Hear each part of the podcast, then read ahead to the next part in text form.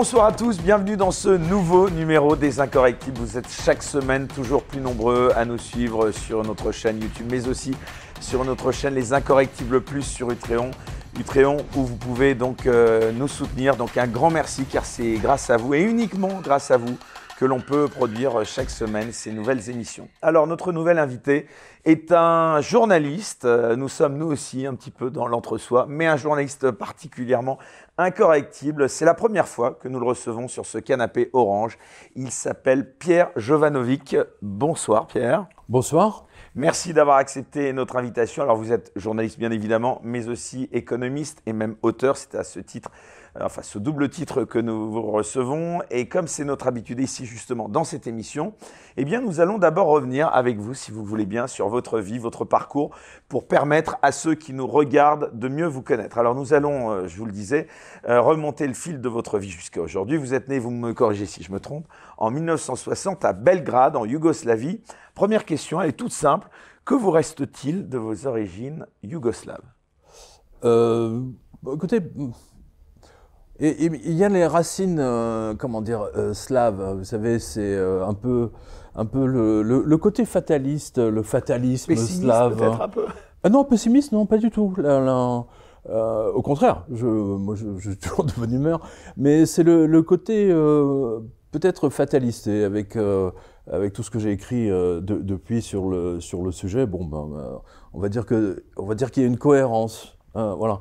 Mais je peux, je peux pas dire que je sois vraiment très très attaché euh, euh, parce que c'est l'éducation qui fait, euh, on va dire, c'est le logiciel qu'on a dans la tête et moi j'ai un logiciel, alors, je veux dire, je, quasiment, on va dire à 80%, 90% français, hein, lycée Michelet, Vanves, voilà. Ah, vous êtes arrivé quand en France? J'avais 6 ans ou 7 ans. Pourquoi sont vos parents qui ont immigré euh, Pas du tout. Ma, ma, mère était euh, tombée amoureuse d'un peintre, euh, d'un peintre français, donc elle a, c'est comme ça qu'elle s'était installée. D'ailleurs, c'est peut-être pour ça que vous avez remarqué. Alors, les gens ne le voient pas, mais nous avons une très belle fresque au-dessus de nos têtes. Oui. Et donc, écoutez, vous êtes le premier invité à le souligner. Donc, ah, nous avons Athéna. et voilà. alors les gens ne le voient pas, mais à l'occasion, un jour, je ferai une photo que je posterai sur les réseaux sociaux. Non, mais c'est magnifique. Hein, Et vous savez qu'à l'entrée de, juste à, l'entrée de nous sommes, mais on de la porte, vous avez deux anges qui surveillent ah. la porte. Eh ben, eh ben, ça, vous ne l'aviez pas remarqué Non plus, vous voyez, comme quoi. Euh, donc, vous disiez donc euh, votre maman était tombée amoureuse, c'est ça d'un... Voilà, c'est ça, d'un peintre. D'un peintre, d'accord. Euh, mais vous retournez parfois en Serbie Non, très très rarement. Je je c'est, je, je, sais pas comment expliquer ça. J'ai pas de, j'ai comment dire des d'abord parce que mon, mon père euh, s'est installé en, parce qu'ils ont divorcé bon et mon père s'est installé en Autriche. Donc euh, j'ai fait allemand première langue oui donc c'est euh, partagé un petit peu entre l'Autriche entre euh, entre l'ex Yougoslavie mais mais surtout la France. Moi je je me sens pas double nationalité. Voilà, c'est ça vous que demander, je vous, vous considérez quand même davantage français quoi uniquement français. Je, je me sens même pas même pas un peu serbe non parce que le logiciel Enfin, si, forcément, un petit peu. Euh, mais comme dans la famille, il y a en également. Caractère, peut-être. ouais, peut-être, mais dans la famille, il y a également euh, des, des, bouts euh, de la Hongrie. De, donc, je, je, dirais même que je, si je devais m'attacher, ce serait également autant à la Hongrie. voilà. C'est ça, ça me parle beaucoup plus, par exemple. Euh, de manière générale, euh, plus largement, quel regard vous portez sur la situation des, des Balkans à l'heure actuelle? On entend parfois que cette zone resterait ce qu'on appelle une poudrière. Bon, écoutez, la, poudrière des Balkans, c'est pas, pas tout à fait nouveau. La guerre de 14-18 a commencé euh, là-bas, mais enfin, c'était déjà en préparation.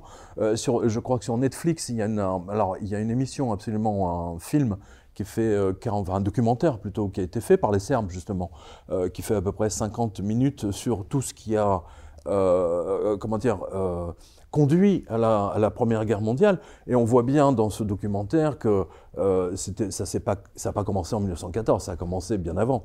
D'ailleurs, moi-même, dans, le livre que j'avais écrit, euh, Adolf Hitler ou La vengeance de la planche à billets, euh, qui n'est pas un livre sur, Hitler, hein, c'est surtout la partie économique, hein, les banques, ce que j'ai vu, effectivement, c'est que les banques américaines avaient déjà, JP Morgan par exemple, John Pierpont Morgan, hein, le, fondateur, euh, ils avaient déjà anticipé la guerre puisqu'il y a eu des mouvements financiers, des virements colossaux, des virements de plusieurs euh, dizaines voire centaines de millions de dollars pour l'achat d'armement pour les Français, les Allemands, les Anglais, etc. Donc vous voyez que les financiers sont toujours là avant. Hein, voilà. C'est très, important de, de, comprendre ça. Le rôle des États-Unis dans les Balkans ah, C'est une pourriture. Euh, j'estime que les États-Unis sont, sont, sont, devenus une pourriture. Euh, ils ont tout privatisé, en, mais, pas seulement dans l'ex-Yougoslavie, en Croatie. Euh, moi, j'ai de la famille, on va dire, euh, un peu partout, en Croatie, en Serbie, en Hongrie et en France. Je peux vous garantir que les Américains et les Allemands se sont emparés de tout. Euh, voilà, ils ont tout racheté hein, lorsque le système communiste, on va dire, s'est effondré. Et les Croates, comme les Grecs hein, aujourd'hui, ne travaillent que pour enrichir les multinationales allemandes ou américaines et éventuellement anglaises. Euh, c'est des, euh, l'une des grandes vous savez, moi j'ai vu passer la directive, ce que j'appelle la directive Goldman Sachs en 2010, euh, oui, je pense 2010, parce que j'en avais parlé lors d'une interview avec l'un de vos collègues. Et, On rappelle ce que c'est euh, la directive. La directive Goldman Sachs, hein, alors c'est très simple. Euh, je me souviens d'un passage en particulier qui est absolument génial. Il se plaignait du fait qu'en Italie, mais, mais, pas que, c'est également le cas en Autriche, mais surtout en Italie, euh, toutes les, tous les restaurants, les, les trattoria, vous savez, les glaces, etc., tout était, euh, tout était intrafamilial. C'est-à-dire que ça appartenait à papa et maman, mais il y avait également les enfants qui travaillaient, les cousins, les cousines.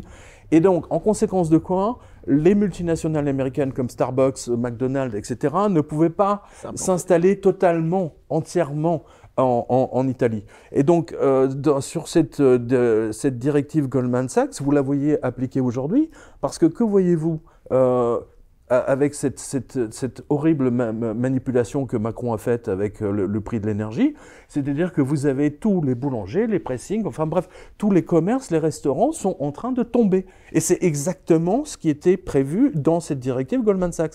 Donc vous voyez que j'ai une vision totalement différente, si vous voulez, euh, même décalée, mais qui me permet d'annoncer ce qui va se passer dans le futur. C'est pas, euh, pas être médium, hein, euh, même si ma grand-mère, euh, effectivement, le lisait dans le mug de café. Vous avez prédit beaucoup de choses, hein, on va y revenir, mais ça, c'est la, la, directive Goldman Sachs, elle est capitale. Euh, dans cette directive, alors je peux vous-même vous donner autre chose.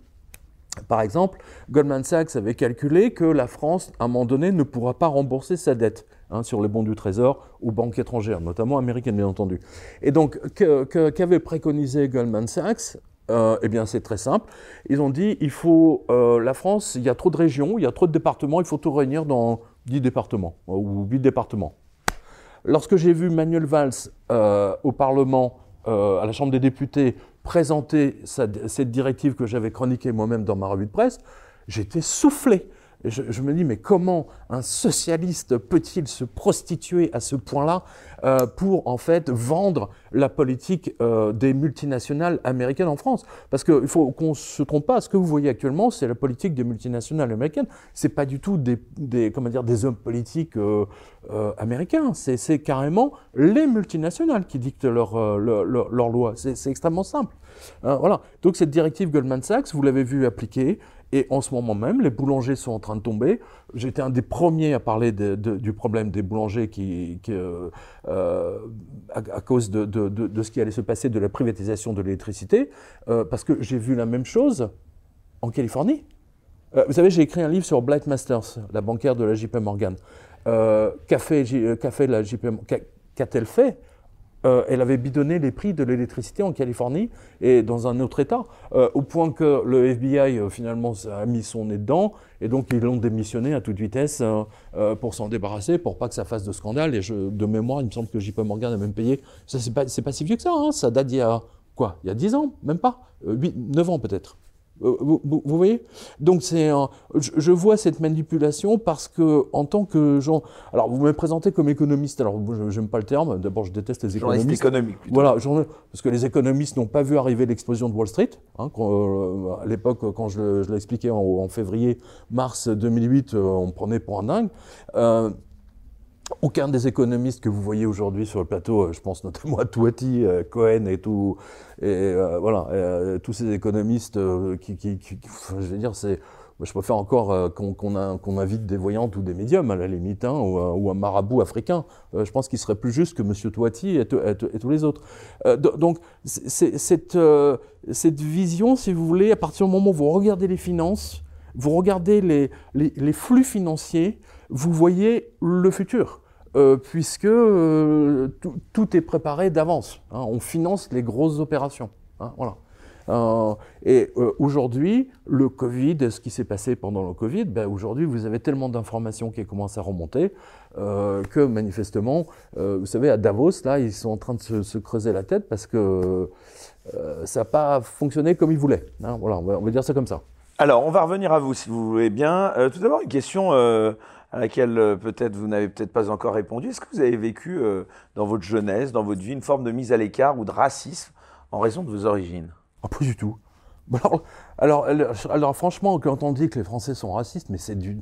Mais moi, je, suis outré littéralement de, quand j'entends ça. en même temps, ça se voit pas tant que ça que vous soyez serbe. Non, mais moi, je, suis, je suis arrivé, je parlais pas un mot de français. Ah. Ah, je me précise quand même. Ah, euh, je parlais à l'époque, je parlais, euh, j'avais fait du latin, bien, bien entendu, donc ça aide. Euh, je, parlais le, le, serbe. pas un mot de français. Non, je, parlais le serbe, je parlais le hongrois, bien entendu. C'était, j'avais même écrit, appris à écrire en cyrillique. Donc vous voyez, donc j'ai les deux écritures, les deux alphabets dans ma tête. et j'étais quand, quand, je suis arrivé dans, dans cette école, bah, c'est l'école Adolphe Thiers à à Boulogne, à Boulogne-Billancourt, je m'en souviens très bien, l'accueil des élèves, euh, des, petits Français était absolument charmant. Euh, euh, il m'apprenait des mots dans la cour de récré. Donc quand on dit que les Français sont racistes, mais ça me, ça me dégoûte. vous, comprenez Je n'ai jamais, jamais, vous avez véritablement bien intégré. Mais à l'époque, sincèrement, je pense que même, euh, vous savez, dans les années 60, enfin 70, je ne pense pas que la question se posait véritablement. Le, euh, alors peut-être euh, si j'avais été noir, ou comme, Dieu, comme Dieudonné par exemple, ou, d'autres, ou Martiniquais, ou Guadeloupéen, ou Sénégalais, j'en sais rien, peut-être que effectivement j'aurais pu vivre, j'en sais rien. Mais toujours est-il que, en ce qui me concerne, ne parlant pas un mot de français, je n'ai absolument pas vécu un quelconque racisme, mais, mais c'est même pas envisagé. je veux dire, jamais. Voilà, c'est aussi simple que ça. Et je tiens à le souligner, euh, je, parce que le, moi je peux vous dire que dans les pays de l'Est, dans les, dans, ils sont beaucoup plus racistes. J'allais vous. Ils sont beaucoup plus racistes. Euh, c'est très net moi, je, le vois, vous savez, avec tous les voyages que je fais, c'est extrêmement fort. Je parle pas de moi en l'occurrence, mais je vois bien les réactions. Euh, j'ai vu des, en Grèce, par exemple, des, euh, des restaurateurs qui, qui, qui, sont, qui sont mis à tabasser un, je sais pas, un migrant qui, qui essayait de faire la manche. Euh, vous voyez ce que je veux dire? C'est vraiment, c'est violent, quoi. mais les Français, non. Voilà, je tiens à le souligner. Qu'est-ce que vous pensez de tous ces jeunes d'origine étrangère euh, qui sont parfois nés en France, mais qui détestent la France euh, je, je, pense qu'en fait, c'est. Euh, Est-ce qu'il est possible encore de leur faire aimer la France? Je pense pas, je pense que c'est un peu râpé. Le, le, problème de ces, de, ces, de ces gamins, de ces jeunes, c'est qu'ils sont divisés entre deux. Je dirais que c'est la faute des parents. Voilà. C'est pas leur faute à eux, c'est la faute des parents qui les maintiennent dans, un, dans une éducation euh, comment dire, euh, maghrébine euh, ou africaine. Et donc, quand le matin, quand ils retournent au lycée, etc., donc ils sont, ils sont partagés entre les deux. Il suffit qu'ils soient cinq ou six, et donc ça fait une bande, donc ils sont, ça fait la petite communauté, et euh, ils imposent leur, leur volonté. Voilà. ça, je, je, je l'ai vu avec mes enfants, par exemple. Hein, de, qui étaient dans, dans, les lycées, c'était très net. C'est une grande différence entre ce que j'ai vécu moi au lycée. Euh, personne n'avait peur d'aller au lycée euh, dans les années 70. Je veux dire, quand le, je veux dire, je me souviens, je me souviens de, au lycée Michelet, il y avait, euh, quand le proviseur passait, ou le censeur, on avait un mec qui s'appelait le censeur, c'est drôle. Euh, le, quand le proviseur en général, quoi. Non, non, non, non, le proviseur, de, le, censeur, le, euh, et, mais la cour entière, c'était la terreur. Je veux dire, c'était euh, le, le, le, calme et la paix régnaient. Euh, il n'y avait pas de, il y avait pas de bagarre, il n'y avait pas. quand je vois ce, que me Aujourd'hui, les censeurs, c'est plutôt les élèves. Oui, oui, c'est ça. C'est maintenant, c'est les élèves qui, qui, qui, cassent la figure au proviseur. Ben, ça s'est déjà vu plein de fois en France, hein, je rappelle. Euh, et je pense que c'est effectivement, c'est un problème, euh, c'est un, un, problème qui est imputable aux parents et pas aux enfants. Hein, voilà, c'est aussi simple que ça. Euh, d'ailleurs, là, si j'extrapolais maintenant sur le sujet de la France, la France, c'est quoi pour vous? Euh, d'abord, la, France, c'est un environnement intellectuel d'une richesse sans fin. Euh, il n'y a pas de pays, enfin si, il y a je pense que les Anglais, les Allemands, voilà, les Anglais, les Allemands, et aujourd'hui les Américains, parce que c'est très bien, mais il y a une richesse intellectuelle, une créativité intellectuelle telle euh, que les autres pays ne, n'arrive même pas à la cheville de, la France ou, de l'Angleterre. Je, parle en termes de production, de compositeurs, de, euh, etc. Par exemple, on parlait de la Hongrie. Hein, voilà. C'est l'exemple typique, si vous voulez, d'un pays qui a une créativité absolument phénoménale. L'informatique ne serait jamais née sans John von Neumann. Hein, John von Neumann était un juif hongrois, euh, un ingénieur, et c'est lui qui a posé les bases de l'informatique moderne. Vous n'avez pas le processeur Intel hein, sans Andy Grove. Andy Grove était hongrois. Il a quitté la Hongrie euh, lors de la révolution euh, enfin de 1956, quand les Russes sont arrivés. Euh, vous voyez, c'est la, Hongrie, par exemple, a le plus gros, on va dire, c'était peut-être pas le cas aujourd'hui, mais à un moment donné, ils avaient le plus grand nombre de prix Nobel. Pas, pas forcément au nom de la Hongrie, mais parce qu'ils étaient, ils se sont installés aux États-Unis, en Angleterre, mais ils étaient d'origine hongroise. C'est très intéressant. Le, et, c'est ça, pour moi, la, France, c'est ça. C'est un environnement intellectuel d'une richesse sans nom. Voilà. Et c'est une et, surtout, vous savez, l'idée de l'égalité, fraternité, etc. Euh, c'est quelque chose d'absolument extraordinaire. Euh, vous allez dans, les, dans des pays euh, par, je sais pas, vous allez par exemple en Turquie, euh, là tout de suite, vous voyez que vous êtes au Moyen-Orient, que vous êtes jugé sur d'autres critères. Oui. Euh, euh, euh, vous retrouvez encore cette histoire de liberté, etc., un peu aux États-Unis. Hein, ils sont encore très accro à ça. En Angleterre, non, parce qu'ils ont l'aristocratie. Mais et c'est ça qui fait la, France un pays unique. Mais malheureusement, la France que j'ai connue, pardon de le dire, mais j'ai l'impression qu'elle est en train de disparaître. J'ai l'impression que Macron est en train d'achever. c'est Beck BD qui avait écrit un, un livre, je pense qu'il avait publié en 1999 ou 2000, euh, euh, inventaire avant la faillite générale ou un truc comme ça. Mais euh, vous savez, dans, dans ces vapeurs, Big BD a sorti des trucs absolument étonnants. Et c'est vraiment ça. Brillant. Oui, ça, vraiment, je, je, pense que la France est en train d'être effacée. Et c'est la volonté toujours de, de cette classe mondialiste, si vous voulez, qui veut qu'on efface les pays, le fait d'appartenir à un pays. C'est pour ça que vous avez tout. Ils mettent en avant toutes ces histoires de communauté. Hein, euh, les Traoré, les manifestations des Traoré, c'était. Pour moi, enfin bon, genre. Passons. Non, non, mais on va y revenir alors euh, plus longuement dans un instant. Euh, d'abord, encore une fois, j'aimerais qu'on continue à parler de vous. Est-ce que vous pouvez nous raconter votre enfance et comment vous en êtes arrivé à devenir journaliste? Alors, alors c'est votre enfance, plutôt une enfance. Oui, votre question est pertinente parce que j'en ai parlé il y a pas très longtemps avec Michel Polnareff, le, ça, c'est chic. Merci. Pardon. non, non, mais c'est chic de me comparer. C'est bien de, de, faire la transition. On a, eu, on, a, eu la même, euh, on a eu le même échange. Euh, on connaissait Michel Polnareff? ben, Je le connais depuis de, depuis de nombreuses années. Donc, c'est, euh, pour moi, c'est un. voilà, on parlait du génie français. Pour moi, il y a deux génies français. Par exemple, Polnareff, qui est, alors qu'il est d'origine russe. Vous voyez il aurait, il aurait pu être d'origine slave, par exemple, ou serbe, ou, croate. C'est marrant parce qu'on n'en parle pas souvent de Paul Naref euh, sur un plan des idées, euh, même politiques, tout ça. Euh. Mais attendez, mais Paul Naref a révolutionné avec son affiche de 1972. je, veux dire, même aujourd'hui. On, on rappelle cette affiche, ouais, oui. C'est cette affiche où il a montré ses fesses.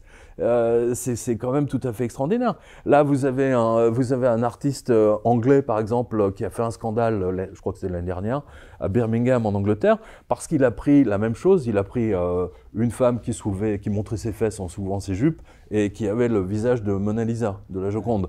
Ouais, ouais, donc bah, alors que Paul Naref a fait ça en 1972 et il a révolutionné littéralement l'approche et, à lui seul, il a, euh, comment dire, il était le symbole, si vous voulez, de ce changement colossal qui allait arriver.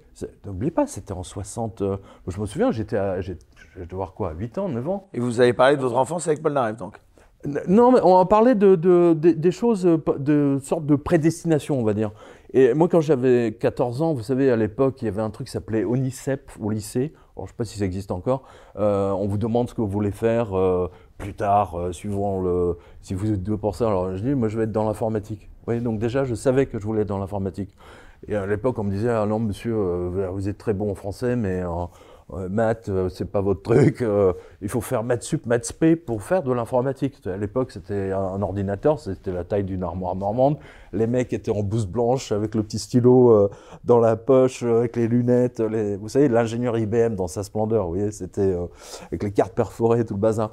Et, euh, et finalement, je, je, je, je suis devenu effectivement journaliste dans l'informatique. Parce qu'il y a eu la révolution. un instant, parce que vous m'avez titillé avec Paul Naref. Oui. Euh, Paul Naref, puisque vous me dites que vous êtes apparemment euh, proche de lui, en tout cas que vous le connaissez, euh, ça veut dire qu'il est un petit peu aussi sur un plan des, des idées, peut-être un tout petit peu parfois un peu en marge du système. Ah non, pas du Ou tout. pas non, non, non, bah, Paul Naref, alors, Paul Naref adore. pas Non, pas Paul Naref puisque... adore l'actualité. Il suit tout. Euh, b- il suit absolument Bah, si vous me tout. dites qu'il est macroniste, vous allez me décevoir. Ah, je, euh, je- il est très ami avec Macron. Ah, d'accord. Euh, enfin, il est très ami. D'ailleurs, Macron a déclaré, bah, pas plus tard, il y a une semaine, euh, qu'il adorait Paul Naref. Euh, de- donc, mais, mais Paul Naref a rencontré Macron, il a rencontré Sarkozy, il a rencontré Cher. Enfin, Bon, je veux dire, tous l'adorent. voilà. Ouais, voilà, il les voit tous. C'est un, chanteur. Il est. euh, il, Non, il parce qu'il y, a- y Daniel a et Sardou là, qui ont un côté plus rentre dedans en ce Non, moment. non, donc, euh, non, Paul Naref. Paul Naref, euh, Paul, Paul Naref, euh, je, je veux dire, tout est dans ses chansons et dans le génie de ses mélodies.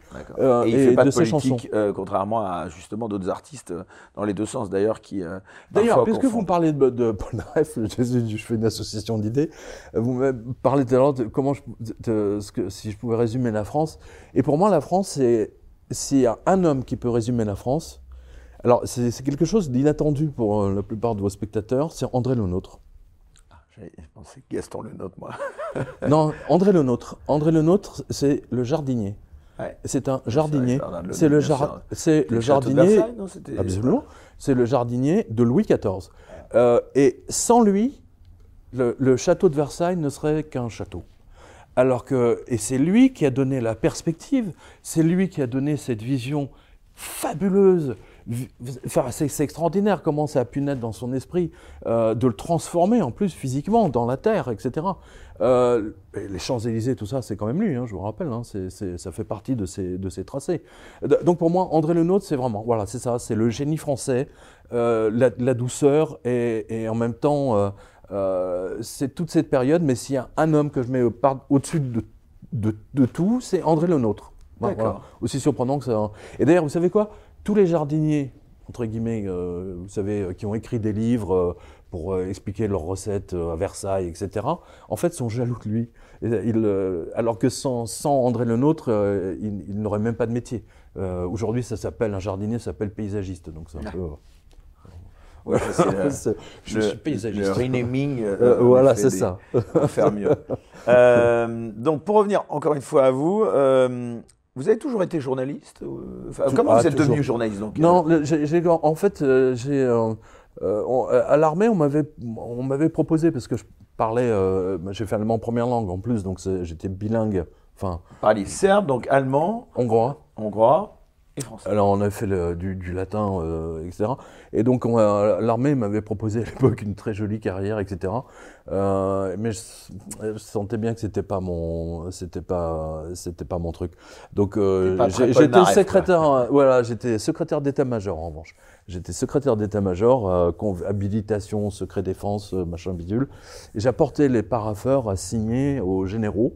Euh, et tous les matins, j'arrivais et je gérais euh, l'équivalent de 120 clés.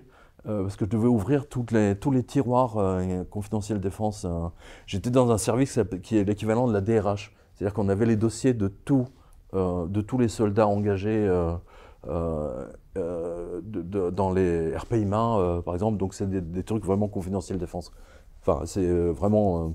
euh, et donc ça, ça, a été une expérience pour moi extraordinaire. Et, je, après, je suis tout. Et alors le lien donc avec le journalisme ensuite, comment ça s'est fait ben, le, le, lien, en fait, j'avais comme juste après l'armée, en fait, j'avais répondu à parce qu'à l'époque il n'y avait pas Internet, hein, je précise. donc il y avait tout un tas d'annonces dans les journaux, etc. Et puis je, bah, par curiosité, j'avais répondu à une annonce du Matin de Paris. Ah, euh, à l'époque de Tesson. Non, Matin de Paris, c'est Claude ah, Perdriel. autant pour moi. Claude, Claude Perdriel, qui est toujours vivant. le quotidien. Euh, mais le quotidien, c'est Philippe Tesson, en effet. Et, euh, et j'étais, euh, j'étais embauché à l'époque dans un, dans un service qui, qui, qui s'occupait. Ah oui, donc Claude Perdriel, très très à gauche en plus. vous savez, moi j'avais quoi J'avais 21 ans, 22 ans, je ne sais plus. donc c'est et c'est et c'est là où Sylvie Perdriel avait vu que j'avais cette capacité à écrire parce que il fallait des fois il fallait rédiger des choses extrêmement rapidement et, et donc c'est elle qui m'a offert ma première machine à écrire. Euh, dont, je suis très fier d'ailleurs, c'est une Olympia. Ça, ça existe plus les machines à écrire, mais euh, c'est euh, voilà. Et ce que je voulais dire, c'est que vous allez être surpris. en face de moi, donc mon collègue de travail, c'était Serge Nedjar. Qui est l'actuel directeur général de CNews, qui Exactement. patron à l'époque Serge Nedjar, si tu nous écoutes, on te salue. Donc vous connaissez Serge Nedjar. Ah, bah, très bien. Euh, très bien. Donc vous voyez. Ah bah tiens, non, non, mais c'est intéressant que vous parliez un peu de lui parce que c'est quelqu'un de très secret. Euh, enfin, c'est un garçon brillant. C'est un garçon. D'abord, il a une, intelligence absolument remarquable. Euh, il est, mais alors très discret, très timide. Souvent critiqué dans la presse, justement. Alors, ils sont pas habitués à avoir. des directeurs comme, son profil, nous, on a dévié. en, fait, nous, on a dévié. C'est-à-dire que Serge a continué euh, parce que sa passion, c'était la pub. Donc euh, lui, il a continué à, comment dire, à être euh, chef de pub, puis directeur de pub, puis directeur général de, journaux, et jusqu'à piloter CNews. Donc c'est une évolution logique. En revanche, pour ma part, moi, mon premier article véritable, c'était mon tout premier article, hein, c'est deux pages du Matin de Paris au milieu avec une annonce. Euh, alors attendez, si je m'attendais à ce que vous me parliez de Serge Nedjar, là, ah bah, voilà, je suis assez bah, surpris. Euh, Et euh, vous êtes resté en contact un petit peu ou... Non, aujourd'hui non. Enfin, bah, manifestement, il est, il est très pris. Puis bon, moi, je n'ai pas trop non plus cherché à le, à le joindre, mais j'ai gardé, un, je, je, garde un très très bon souvenir de lui. mais c'était un garçon absolument charmant. Il avait un sourire, il avait un sourire angélique. Hein, c'est rare les hommes qui ont des sourires angéliques, et, et c'est le cas de, de Serge Nedjar. Euh, et Sylvie Perdriel, donc la femme de, Claude Perdriel à l'époque, euh, elle avait ce don de, repérer.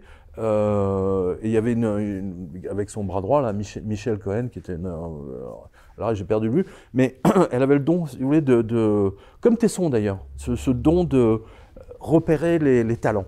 Je ne sais pas comment expliquer ça, mais bon, il y a des gens qui ont, qui ont ce don.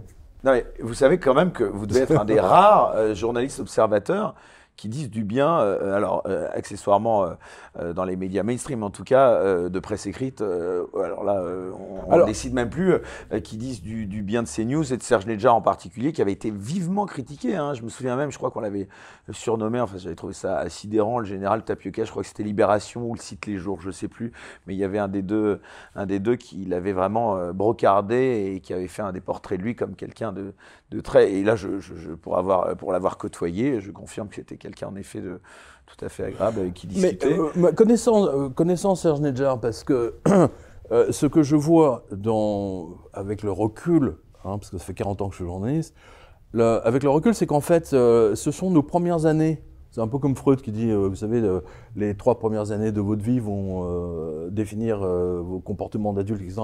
Mais je dirais que les trois premières années de, notre vie professionnelle définissent quelque, quelque part les, grandes orientations. Et en ce qui concerne Serge Nedjar, Serge donc, a pris l'option pub, et euh, il ne faut jamais l'oublier, et Sylvie Perdriel, en l'occurrence, n'était pas prête de l'oublier non plus, et Claude Perdriel non plus. C'est-à-dire que ce qui fait un journal, c'est quand la pub rentre, par définition. Hein, C'était un journal papier à l'époque. Et donc, euh, Serge Nedjar a appliqué cette méthode de Perdriel. Euh, et, grâce à lui, euh, les, titres n'ont pas perdu d'argent, euh, ou du moins s'il perdait, il, a dû limiter. Il ne vivait plus que de la subvention, parce qu'aujourd'hui les titres oui, parce de presse ne vivent que de la subvention, et quand on a le malheur de faire de l'argent en dehors de la subvention, euh, on est suspect. Et je le trouve mal placé de la part de Libération, qui a nommé un ancien du Mossad en tant que rédacteur en chef venir donner des leçons à Serge Nedjar. je trouve ça assez drôle. Euh, et Libération, par définition, est, mal placé pour. Euh, c'est de manière générale, c'est vrai que là, c'est aussi parce que Serge Nedjar est le directeur général d'une chaîne qui appartient au groupe Canal, et donc qui est dirigé par Vincent Bolloré. Mais peu importe, et mais en il effet, a je, n'a pas très bonne presse auprès de cette presse-là. Non, mais attendez, Libération... tout, tout média qui n'est pas d'accord avec la doxa de gauche euh, et, et, plus particulièrement France Insoumise, est par définition brocardé, mise à l'écart, etc. J'en sais quelque chose. J'en sais quelque chose quand même. C'est intéressant parce que CNews, justement, qui est devenue la deuxième chaîne Info de France, d'ailleurs, euh, qui, fait une campagne, je crois, de communication euh, en ce moment assez importante.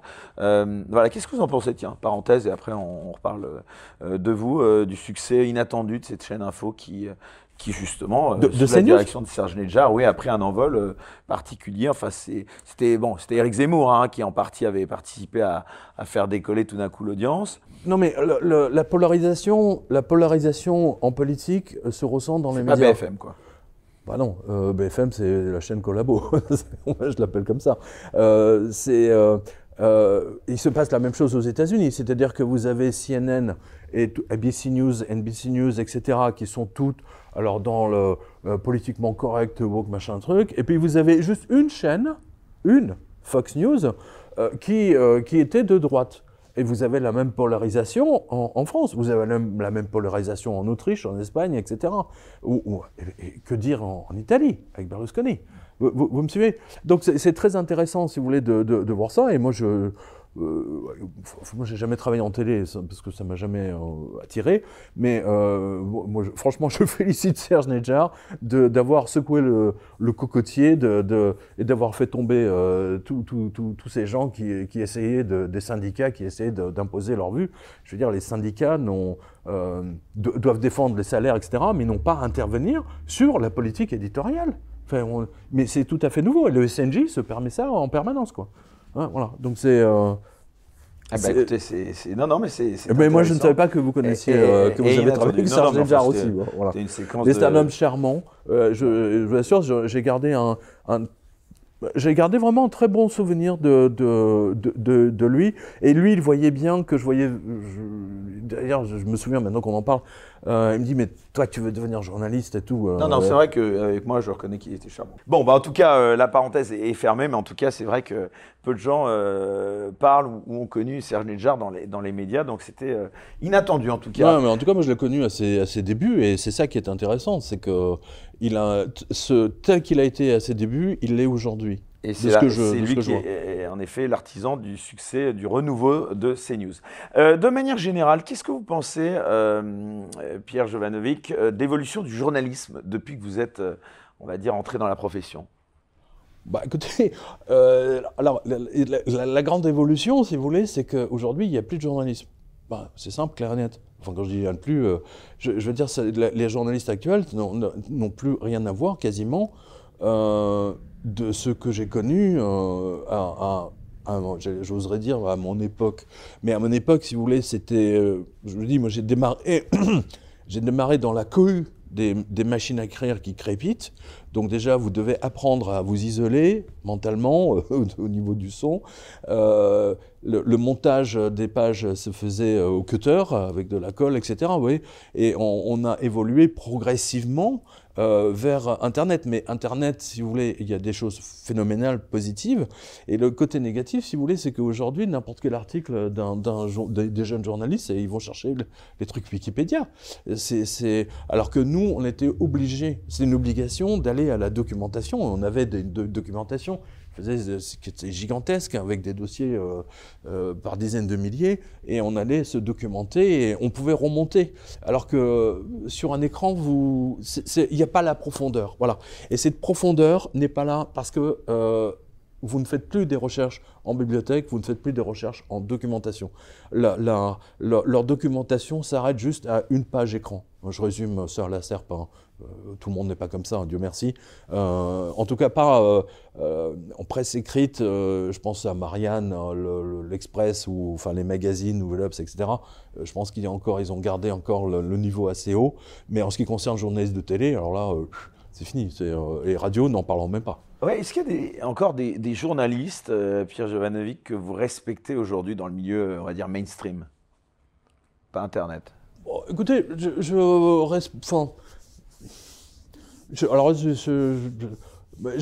J'apprécie beaucoup Pascal Pro parce que justement il, montre cette ouverture d'esprit exactement comme celle ah de bah, Philippe Tesson. Décidément là on va vous soupçonner de vouloir une place à CNews hein, parce que Serge mais non, Pascal Pro. Mais, non mais, mais, Pascal Pro parce qu'il a cette il a cette ouverture intellectuelle qui est exactement celle de Philippe Tesson, euh, où j'ai œuvré pendant 15 ans, euh, avec Zemmour justement. Euh, parce que à la rédaction du quotidien de Paris, vous aviez des journalistes de gauche, vous aviez des journalistes de droite, d'extrême gauche, d'extrême droite, vous, encore pas tant que ça, il y en avait un. Bah, voilà, il y avait vraiment tout. Et les conférences de rédaction, c'était fabuleux, c'était extraordinairement animé. Et ce que j'ai appris c'est peut-être une des rares choses que j'ai apprises d'ailleurs, la recette euh, qui marche à tous les coups, c'est que si nous, à la conférence de rédaction, on s'amusait et que c'était passionnant, et etc., les ventes du journal étaient toujours, euh, étaient toujours très bonnes et on faisait des cartons, etc. À partir du moment où les gens se sont mis à, se prendre très très au sérieux, etc., où tout le monde, il n'y avait pas un mot, enfin personne ne s'amusait ou se marrait, le journal a commencé à péricliter. C'est très intéressant. C'est-à-dire que si nous, vous, vous, faites, vous prenez plaisir à ce que vous faites avec euh, vos invités, etc., euh, les, personnes de l'autre côté vont le ressentir et c'est ça, et c'est un amplificateur. Euh, voilà. Et cet amplificateur fonctionne aussi bien pour les artistes, les, gens qui sont sur scène. vous avez raison, cette dimension, cette patte de sensibilité. C'est l'invisible. C'est cette partie invisible. Tous les artistes vous le diront, ils montent sur scène, euh, il y a quelque 300 chose qui se passe. Il y a quelque chose d'invisible qui se passe, ou pas, exactement. Et c'est ça qui va faire le succès, le triomphe ou l'échec, le bid euh, le plus total. Et je l'ai vécu euh, au quotidien de Paris. À partir du moment où ils ont commencé à s'ennuyer, enfin s'ennuyer n'est pas le terme, mais euh, à se prendre très au sérieux pendant la conférence de rédaction, le journal a périclité, en effet. Et Pascal Pro, donc vous le regardez régulièrement, oui euh? Alors, je ne regarde pas euh, régulièrement, mais je regarde de temps en temps lors des pros le... Il vous invite ou pas? Ah non, jamais. Ah non, il me suit sur Twitter, mais je ne suis pas certain que ce soit lui d'abord.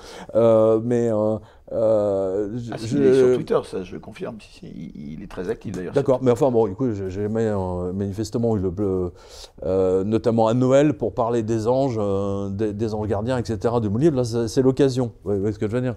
En tant que pape de la fake news et de la conspiration, je veux dire, je effectivement avoir droit à quelques égards médiatiques.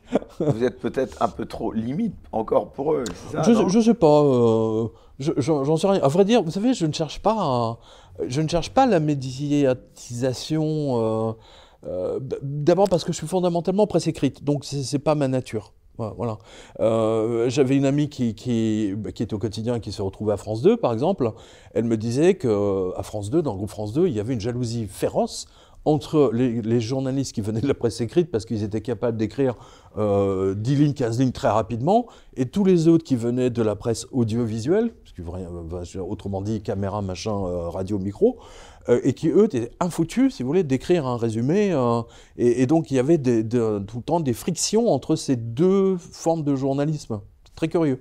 Euh, oui, je l'aurais jamais imaginé, par euh, exemple. Excusez-moi, pour revenir un instant à Pascal Pro, il a fait l'actualité, comme il l'a fait d'ailleurs régulièrement, euh, particulièrement cette semaine, en, début de semaine, sur cette terrible et dramatique affaire suite au jugement, vous savez, dans l'affaire Axel Dorier.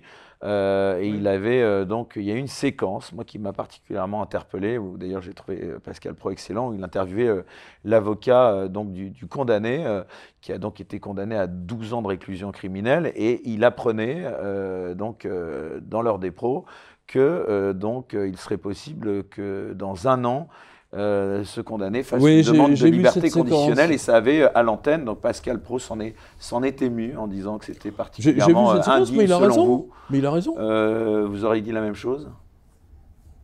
J'aurais peut-être pas dit la même chose, j'en sais rien. Je veux dire, déjà, euh, il faut se mettre dans le, dans, dans le contexte. Alors, certaines personnes ont dit que c'était peut-être pas l'avocat qu'il fallait brocarder, mais que c'était peut-être la justice qu'il fallait mettre en, en, mettre en cause.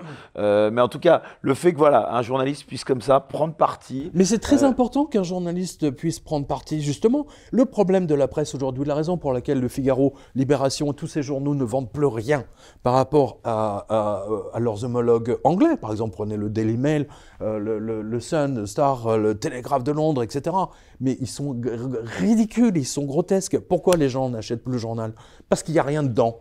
Tout, tout, simplement, vous prenez la presse anglo-saxonne, c'est rempli d'informations, de scandales, de machins, de trucs. Oui, mais attendez, c'est très important. Pas confondre le métier d'éditorialiste et le métier attendez. de journaliste. Non, non, non, non, non, non, non. Ça, au contraire, non, non, bien au contraire. La presse française, si vous regardez l'histoire de la presse française, en particulier au moment avant la Révolution et après, c'est-à-dire que vous aviez des journalistes qui étaient engagés, engagés et chaque journal avait son lectorat. C'était aussi simple que ça. Et c'était la même chose dans les années 80, 90. Vous aviez Le Figaro, Le Quotidien. De l'autre côté, vous aviez Libération, euh, etc. On, on, voyait, on, on voyait c'est en fonction des gens, que, ce que lisaient les gens dans les trains, où on voyait leurs opinions politiques. C'était drôle. Euh, c'est très important pour un journaliste d'être euh, d'être engagé, de dire ce qu'il pense quand même. C'est le minimum syndical qu'on peut lui demander et que les lecteurs peuvent attendre. Et il y en a un en ce moment qui est d'ailleurs est journaliste, je le confirme. En plus, je, je l'affectionne particulièrement et qui a fait l'objet d'un portrait au vitriol dans l'Express cette semaine. C'est André Berkoff. Alors lui, il est taxé. Alors comme on ne sait plus comment l'attaquer, il est taxé complotiste. Vous voyez, ça c'est. Bah écoutez, bienvenue au club. Hein. bienvenue au club. André, si tu nous oui, écoutes. Oui. Ouais, voilà, bienvenue au club parce que le, le, le Monde, euh, j'étais un des premiers effectivement. Donc là, c'est dans l'Express. Oui, non mais moi j'étais le premier journaliste à être, euh, euh, comment dire, euh, taxé, taxé, affiché. Alors en général, ça tamponné. va en général avec l'extrême droite. le Monde, voilà. le monde. complotiste, voilà. rassuriste. On mange des enfants euh, et ainsi ouais. de suite. Euh, ouais, moi, j'ai eu ma carte, euh, vous savez, en tant que bah, politique, moi, quand, quand j'avais, je sais pas, 15-16 ans, j'étais au PS.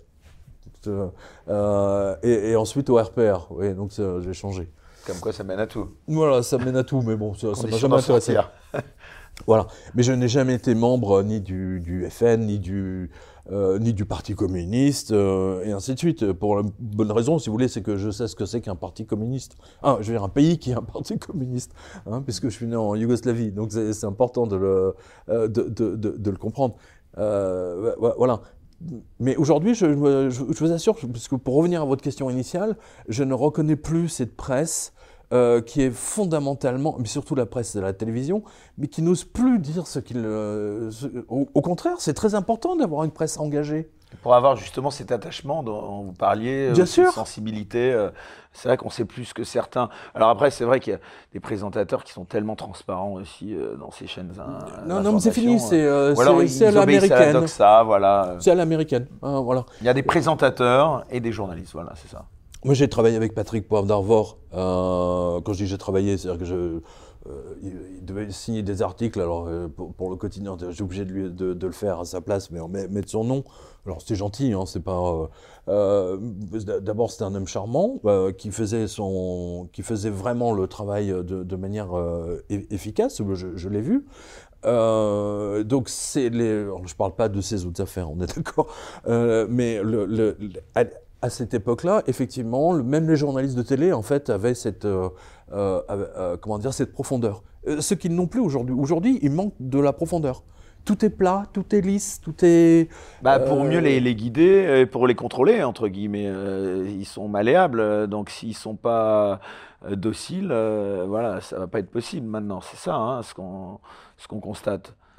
Je, je, referme la parenthèse sur Pascal Pro et Philippe Tesson. Les deux ont la même ouverture d'esprit, c'est-à-dire qu'il invite des gens de gauche, il invite des gens de droite, alors que les gens de gauche n'invitent jamais des gens de droite. Euh, Aude Lancelin, Tiens, prenez Aude Lancelin. Voilà. Euh, Elle est au Nouvel Obs. Quartier Comme... général. Ouais. Attends, j'étais au Nouvel Obs, j'étais dans le groupe Père Driel. Je veux dire, j'ai commencé ma carrière avec les Père Driel. Euh, que, que je vois toujours, d'ailleurs, je croise de temps en temps Claude Père Driel et, et Bénédicte. Et c'est un. Jamais il lui viendrait l'idée d'accueillir de, quelqu'un de droite. Vous voyez, c'est un espèce d'entre-soi. et c'est très, un côté, en fait, c'est un, un, côté très bourgeois. Et ah, Aude Lancelin a un petit peu évolué parce qu'elle a créé son site Quartier Général. Je parle pas d'Aude Lancelin en particulier, mais c'est un côté vraiment entre-soi. Euh, et si vous regardez les gens de la France insoumise qui, qui dénoncent la bourgeoisie, euh, en fait, ils ne sont que les, les plus grands bourgeois. Parce qu'ils sont dans l'entre-soi, notamment des médias. Alors que pour moi, euh, quand, j'étais à Radio ici maintenant, par exemple, on a invité beaucoup de gens. Je me souviens, on avait fait le pied de... Mais combien de fois on avait appelé Mélenchon? On l'avait appelé je sais pas combien de fois. Mélenchon refusait de venir. Alors que franchement, la radio ici maintenant n'était pas marquée. Vous comprenez? Mais ce que j'avais comme réponse de son attaché de presse, ce qu'on avait comme réponse, euh, vous n'êtes pas assez important pour nous. J'allais, vous le dire, hein, pour, euh, ça m'étonnerait pas de... Euh, alors, alors, que d'autres politiques sont venus, Marine Le Pen est venue, vous voyez, ils ne nous ont pas dit vous êtes des nuls, votre audience ne nous intéresse pas. vous comprenez? Je trouve ça très méprisant en plus de la part de Mélenchon. Euh, mais on voit qu'il a ce côté. Euh, oui, il y a des petites. Euh, c'est la petite particularité. Voilà. Ah Donc Mélenchon, vous l'avez pas entre guillemets interviewé. Alors que franchement, j'aurais adoré parce que moi, je le trouve, je trouve qu'il a, il a des coups de génie. Des fois, il sort des trucs. il a, il, a des coups de génie. Hein, voilà. On peut pas être d'accord ou pas d'accord, peu importe. Mais enfin, en tout cas, c'est quelqu'un que j'aurais adoré interviewer. Voilà. Euh, mais le, fait d'être marqué de droite, ça y est, on n'a plus le droit de lui adresser la parole. Mais c'est grotesque. Les gens de gauche et d'extrême gauche, sont, c'est ça qui est triste avec eux. on revient toujours à ce côté stalinien, vous voyez. C'est très stalinien, en fait, comme méthode. Pierre Jovanovic, euh, l'indépendance des médias, vous y croyez ou pas? Non. Euh, l'expérience m'a montré qu'il n'y a pas d'indépendance véritable des médias. En revanche, il y a une indépendance des médias quand il y a des vrais patrons de presse qui les dirigent. Je pense, à Tesson, je pense à Perdriel.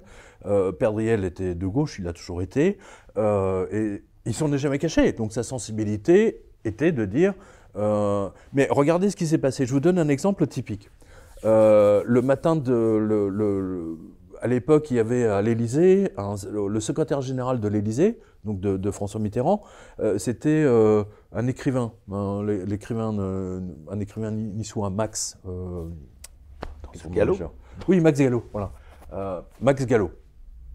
Et euh, donc, il est remercié de l'Élysée, et que fait Claude Perdriel? Il, l'embauche comme rédacteur en chef du Matin de Paris. Donc, journal de gauche.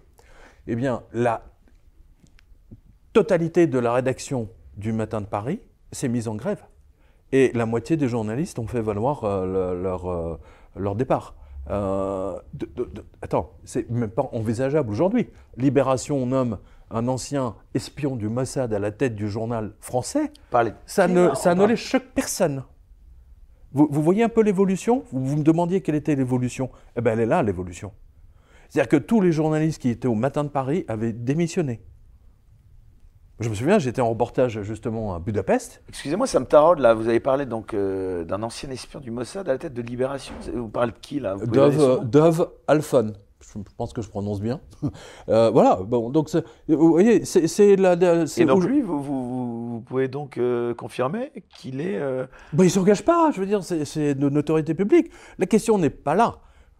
Que, la question, si vous voulez, c'est que à, à l'époque de la quasiment la totalité de la rédaction du Matin de Paris a démissionné parce que Claude Perdriel avait nommé Max Gallo euh, rédacteur en chef euh, du, journal. Et donc là, il disait bon, le mec il sort de l'Élysée, euh, tu nous le mets en patron. là, il faut, nous on veut, on veut rester indépendant. il démissionne. Non mais voilà. Et aujourd'hui, en 2000, je ne sais pas quand il a été nommé, 2018 peut-être, 2019, euh, Libération que plus personne ne lit, hein, à part euh, c'est distribué gratuitement dans les aéroports, les salons de coiffure et, les épiceries. Euh, euh voilà. eh bien, ils ont nommé un ancien espion du Mossad, je veux dire, qui n'est même pas historiquement de la presse écrite. Vous, vous, me suivez? Et, ce qui est dingue, si vous voulez, c'est que les, journalistes ont accepté, alors qu'ils auraient dû refuser en bloc. Voilà, c'est ça qui me chagrine. C'est pas le fait que Dove soit. Bah, moi, j'ai rien contre lui, euh, je le connais pas. Euh, mais Enfin, je vois la, la, la, la différence de réaction, d'indépendance de journalisme, etc. Là, c'est fini, c'est terminé, ça. C'est terminé. En fini, parlant de l'Élysée, euh, il y a une autre séquence qui a fait beaucoup réagir cette semaine. C'est qu'Emmanuel Macron a, a convié ce qui devait rester euh, secret, voire discret, et ça l'a pas, ça ne n'est pas vraiment Oui, resté. mais, Euh, euh, ces journalistes. Oh, écoutez, ça se fait depuis, c'est de la tartufferie. Ça, Mitterrand faisait ça régulièrement. On a même l'impression le- qu'il a fait en sorte que euh, ça se veuille discret pour que ce soit mieux répété. Exa- exactement. Macron, il est malin. hein, attention, hein, c'est pas, il est pas né non plus de la dernière pluie. Il les a ridiculisés ces journalistes. C'est ça qu'il faut voir. Macron les a ridiculisés. Il, a- montré à toute la France à quel point ils étaient nuls, à quel point ils- ils obéissaient, ils mangeaient dans sa main. C'est ça que le, le- le- Ma- Macron a des côtés géniaux, hein, euh, même dans, ce- dans son désastre du, de, hein, dans lequel il est en train de mettre le pays. Mais euh, Non, ce qui est marrant, c'est que ça arrive après que euh, RT, vous savez, la chaîne Russia Today, euh, Mais ça, je était, trouve ça euh, scandaleux. euh, fermée. Je trouve ça Ah, scandaleux. voilà, je vais je faire trouve ça absolument scandaleux. qui est accusé de faire de la propagande, et c'est intéressant parce que quand RT ne fait pas plus de propagande que, France que, 24, selon vous que, France 24 et, surtout euh, les agences de presse américaines. hein, parce que s'il y a bien quelqu'un qui fait de la propagande, euh, ce sont bien les Américains, je vous le rappelle. Euh, c'est les spécialistes de, la guerre des médias. Vous savez, les Américains sont les numéros un de la guerre des médias. Do- donc le, fait de, fermer Russia Today, Ma- Macron obéit à ses maîtres américains, il obéit à Washington. Euh, à Washington, la CIA lui a dit euh, euh, Russia Today, on n'en veut pas, il faut le fermer, c'est surtout pas. Enfin, Là, en l'occurrence, ils disent qu'ils obéissent à l'Europe, euh, parce que ce serait une directive européenne. Mais j'estime que Russia imposé. Today a le droit de s'exprimer, euh, d'autant qu'ils ont, ils ont rempli tous les critères pour avoir. Ils étaient euh, validés par l'ARCOM, hein, Mais bien sûr. CSA. Exactement, ils étaient validés, donc. euh, euh, mais ils ont commis une grosse Les erreur. Cela dit, ouais. ils ont, euh, ils ont embauché, euh, ils ont embauché les mêmes qu'on voyait avant. Donc dé- déjà, euh, je vois pas trop bien où était la différence euh, de, de- de l'information. Peut-être une fois ou deux, euh, et c'est tout. Do- Donc je vois pas trop bien ce que Russia Today a apporté sur la scène des médias français, pas grand-chose. Mais ce, ce qui est scandaleux, c'est de les fermer, de surtout fermer leurs comptes. C'est dingue. De geler leurs comptes. On, on se croirait dans un pays africain, quoi, avec un nouveau dictateur. C'est ça qui est dingue. Qu'est-ce qu'il faudrait faire selon vous maintenant Parce qu'après avoir dénoncé ce qui ne va pas, euh, les solutions. Qu'est-ce qu'il faudrait faire pour que les, les médias soient davantage indépendants? Alors, euh, déjà. Couper leur financement euh, Exactement. Déjà, la première chose, si vous voulez. en tout cas, pour certains. Ah, ben complètement. Je- je- ben, attendez, mais vous trouvez ça normal? Vous avez des entreprises, des milliers d'entreprises, des restaurants. Je ne parle même pas d'entreprises, on va parler de restaurants, de, des boulangers, tiens, parce que c'est l'actualité. Euh, ils n'arrivent pas à payer leurs factures en, en- en fin de mois. Euh, ils ne sont pas subventionnés par l'État. Alors qu'un journal euh, qui ne vaut plus rien, qui s'appelle Libération, euh, lui, est vraiment payé grassement, reçoit des millions. C'est le cas également du Parisien, euh, le- qui, qui- en plus qui appartiennent à des milliardaires. C'est ça qui est extraordinaire. Ils reçoivent des millions de la part de Patrick. Drahi pour Libération, c'est ça si je ne me trompe. Patrick Et, Drahi, ouais, voilà. et le Parisien, c'est Bernard Arnault, c'est ça? C'est ça. De- donc c'est absolument pas normal. Mais c'est véritablement pas normal. Un média doit vivre de la publicité. Point. Euh, et de rien d'autre. Ou de ses abonnements. Ou abonnements et euh, publicité. Hein, Ce qui était la chose la plus fréquente. Vous prenez par exemple le, Télégraphe de Londres euh, ou le Daily Mail. Le Daily Mail vit de la pub et de ses abonnements. Et c'est tout. Ils ne sont pas spécialement aidés. Je veux dire, les Anglais, ça ne viendrait même pas l'idée d'ailleurs. Et c'est comme ça d'ailleurs que leur succès est sanctionné euh, ou pas, dans le bon Mais dans bien le sûr, sens. mais évidemment. Euh, je, je veux dire, le, Libération se, se moque éperdument de savoir si. euh, vous savez, Parlons même pas de l'humanité, qui est encore financée. que- voilà, l'humanité de. Personne n'achète l'humanité. Moi, j'aime bien discuter avec les, euh, avec les marchands de journaux. hein. Euh, ça, c'est Philippe Tesson me, l'a- me- me l'avait appris. Chaque fois qu'on sortait d'un restaurant, vous voyez, on avait, euh, on avait interviewé quelqu'un. Dans les kiosques. Alors, euh, voilà, puis ensuite on marchait sur l'avenue, puis on allait voir les kiosques, euh, puis il allait, serrer la main au, au vendeur de journaux, lui glisser un petit billet. Euh, alors, bien, entendu, il était fier, le, le, mettait le quotidien tout en avant, etc. C'était- vraiment, c'était folklore, quoi. C'était vraiment sympa. Mais le, journal doit vivre de, ses lecteurs. Vous savez, on ne devient pas écrivain parce qu'on décide, euh, oui, je suis écrivain, j'écris un truc. Non, c'est le public qui sanctionne. C'est le public qui décide si vous allez devenir un chanteur à succès On a parlé de Paul Naref tout à l'heure. Euh, si vous allez devenir un, écrivain à succès, on parle de Bernard Werber, qui est détesté de toute la critique, euh, par exemple, hein, voilà, ou de Beck Bédé, qui lui, voilà, ce sont des écrivains. Mais c'est le public qui les a fait écrivains et personne d'autre. C'est la même chose pour la presse. C'est le public qui définit si. euh, D'ailleurs, vous savez, il n'y a que deux titres qui sont. Qui, qui sont euh, D'ailleurs, c'est deux titres que j'achète euh, régulièrement. C'est Paris Match et, et surtout le Figaro Magazine. Le groupe Le Figaro, Figaro Magazine, Figaro Madame. Voilà, c'est la famille Dassault, le Figaro. oui, mais le Figaro, Match, il la tient la route. Attendez, le Figaro Magazine, il tient encore la route. Alors qu'auparavant, vous avez l'Express. Paris Match, ça tient encore la route, ouais, d'après vous? Non, mais moi je regarde. euh, vous savez, je, je regarde les, les- Paris Match, si vous voulez, ça vous donne. Quand on voit les articles de, de. BHL dans Paris Match, je me demande parfois où est le journalisme. Mais non, mais il n'y a Euh, pas de journalisme. hein. c'est un de prêt de voix. C'est un prêt de voix, vous le savez très bien. C'est comme euh, il, officie également au, au point. Mais le point aujourd'hui est totalement sur la ligne de Washington.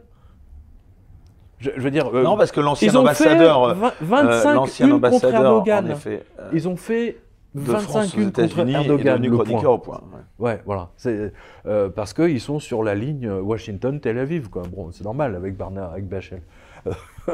c'est- c'est c'est- c'est tout à fait normal. Euh, Un journal ne, ne devrait pas être subventionné par l'État. Sinon, c'est le journal officiel. Et c'est ce qu'on a aujourd'hui. Pour voir la suite de l'émission sans aucune censure, merci de vous abonner à la chaîne Les Incorrectibles Plus sur Utréon depuis le lien en description sous cette vidéo.